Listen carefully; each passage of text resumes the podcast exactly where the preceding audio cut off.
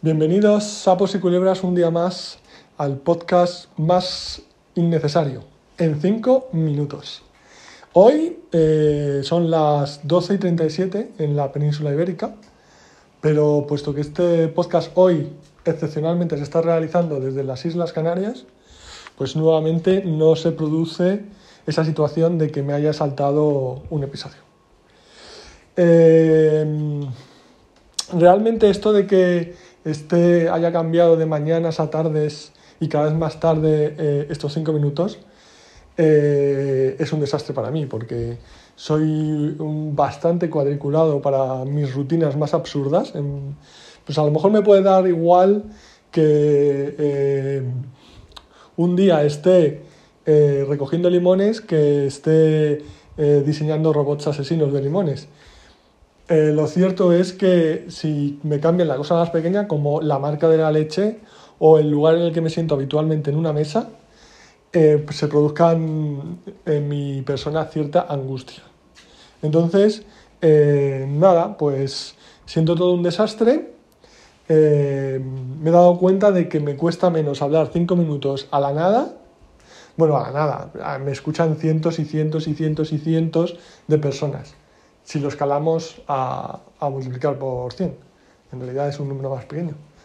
Eh, lo, cierto eh, es que em, a pesar de eso, eh, con las personas pues es muy distinto. O sea, para mí hablar con una persona que no conozco y establecer una conversación, no, solo es una voz martillando mi cabeza con una fuerza tremenda la eh, frase, todo lo que digas, no le va a interesar una mierda a esta persona. Entonces, eh, pues con esa situación de autosabotaje, es imposible, es imposible, es que no... Más vale que la persona con la que hablo tenga preparada una batería de preguntas y luego ya, como vea que no coincidimos demasiado, me empiezo a desesperar y, y acabo bastante mal parado.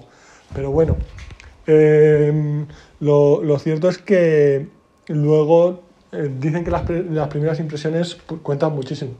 Afortunadamente, como a mí, las personas a las que solo veo cinco minutos en mi vida me, me preocupan poco, influyen muy poco, eh, cuando son personas a las que voy a tratar en, en, el largo plazo, pues acaban dándose cuenta de que bueno, todo lo que me falta en la primera impresión me sobra a partir de la segunda. Bueno, la segunda no, de la séptima, para que estar ahí confortables. No sé, en esto los ingleses tienen lo que llaman el...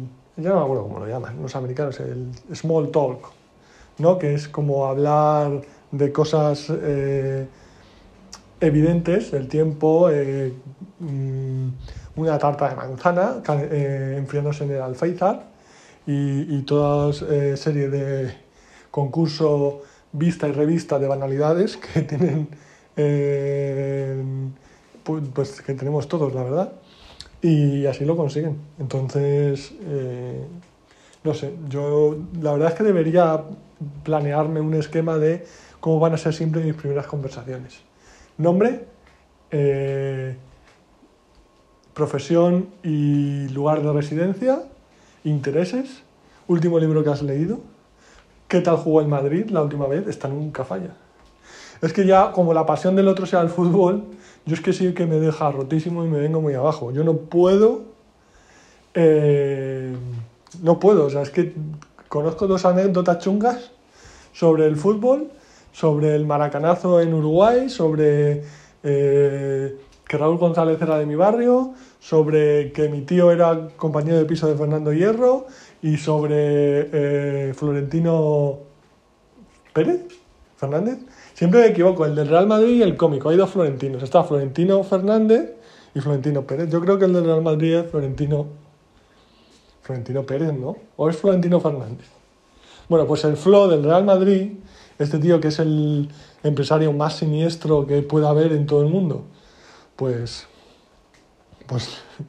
Pues nada, no sé. Yo la verdad es que eh, no sé cómo a los madridistas eh, tragan con esa calaña. Al fin y al cabo será que ganar importa más que lo que realmente es importante, que es el ser.